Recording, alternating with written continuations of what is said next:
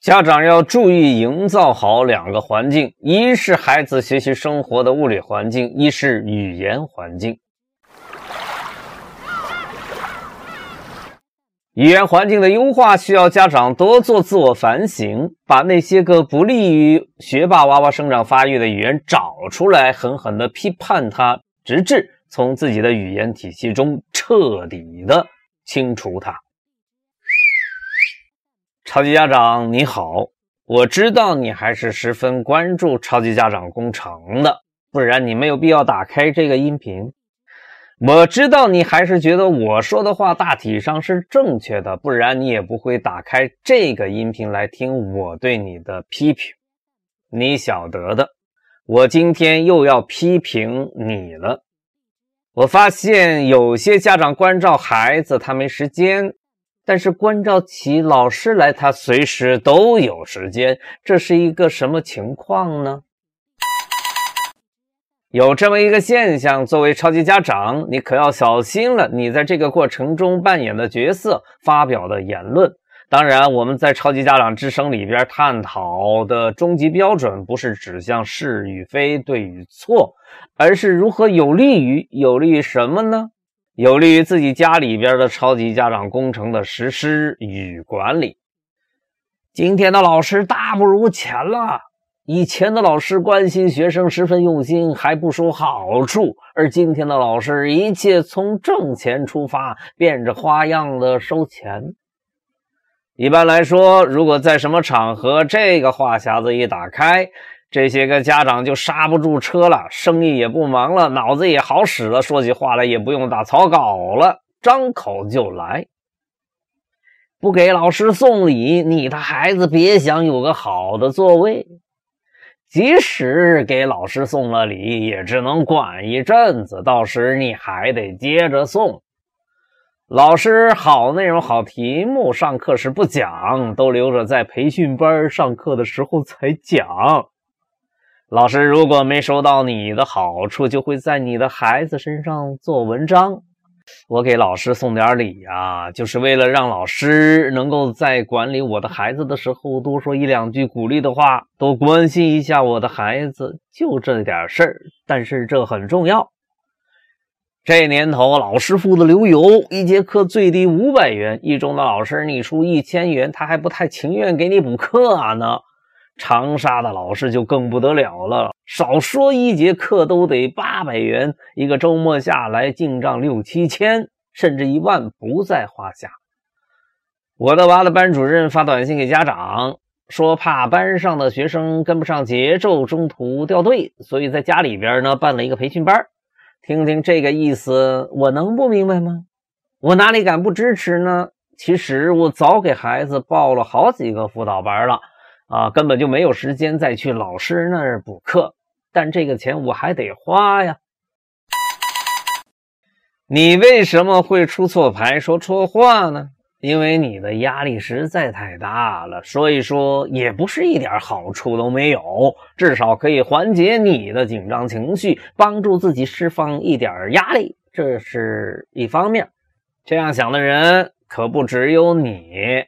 很多家长都这样以为，人多力量大，人多也更正确。可这是一个误解，人多力量大这不假，但是人多不一定得出正确的结论，这两者之间没有必然的充分的因果关系。如果你有这样的误解，那么我希望你再反思反思，看看这两者之间是否有这种关系。老是这样子说话。就会不断的强化一个事情，那就是你自觉不自觉的在撂挑子。这种情况会让你越来越觉得自家孩子的成才大事第一责任人不是自己，而是老师。那么问题来了，哪一位老师才能胜任这个事儿呢？不知道，因为孩子老师一直都在换呢。那么谁才是第一责任人呢？原来这是一个无解的题。心理这个东西很神奇，它有用，但是你要善于使用它。人处在压力的状态之下，容易让自己接受舒服的建议，啊，比如什么给孩子减负，让书包轻一点儿，还给孩子们一个快乐的童年等等。其实你回想一下，自己的童年就有那么快乐吗？就有那么美好吗？其实认真想一想，不心酸就不错了。只是我们经不起一些人的美化，想着想着，越来越觉得失去的时光是美好的，这也是一种误解。没有压力的日子就那么好过吗？没有压力的日子还是人过的吗？没有压力就没有动力，什么都不着急，什么都会有，这样的人生还有意义吗？这就是你想要的人生吗？这就是你想要给到你的孩子的生活吗？如果这样，还会有奥运会吗？如果这样，还会有我们对于女排的敬佩之心吗？我们之所以敬佩女排，不就是因为她们敢于拼搏吗？难道女排的拼搏精神不是你想要让你的孩子拥有的品质吗？世界什么样子取决于你的眼光，老师怎么样也取决于你的眼光。所以，我们在这里讨论的不是你说的对不对，而是你看到的世界是什么样子。影响了你看世界的眼光，这还不打紧。如果你的孩子受到你的潜移默化的作用的影响，也看不到光明，那可是一个大问题。看世界的方式直接决定着一个人的心理发育。孩子是未来，谁也不知道未来怎么样。但是人生苦短，乐观一点有利于更好的应对未来。乐观一点，才会有心情欣赏沿途的风景。看世界的方式也决定着一个人可以与什么样的资源进行协作。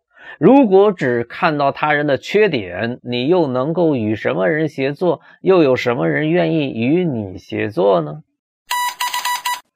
同理心是现代人。一个很重要的素质，尽管你发现了这样那样的不足与缺陷，但是你如果换一个角度，站在对方的角度来思考，你会发现一些不一样的因素，得到一些不一样的看法。今天我们不是来讨论上述的东西的是与非、对与错。而是来讨论家长应该把更多的注意力放在什么地方，而这一切的出发点都是为了保证超级家长工程的成功。同样是面对这些问题，你可以要求自己站在一个更高的层次上来理解、来表达、来分析，通过学习，这是可以也是必须的。既然你可以在老师的身上发现那么多的不足，那么是不是也可以反观一下自己，看看自己的身上又有多少这样或者那样的问题呢？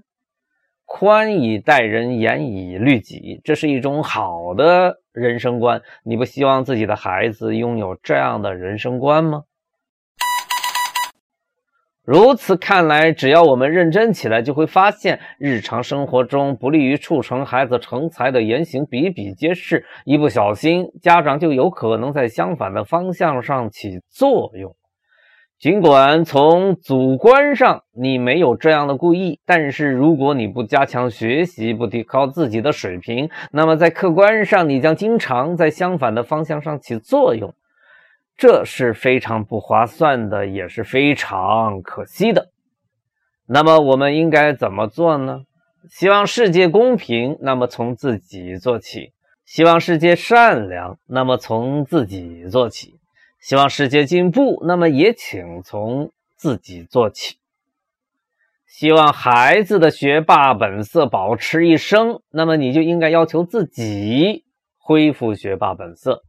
我们在一起让改变发生，我们在一起让奇迹发生。我说的话不适合所有的场合，老实说，我也没那么想。我只是希望这些话适合超级家长工程，所以我必须声明，在这个问题上，我也是一个有偏见的人。如果你赞同我的想法，那么你应该支持我，让超级家长之声传播得更远，让更多的家长能够听得到。我们在一起，学霸起来吧！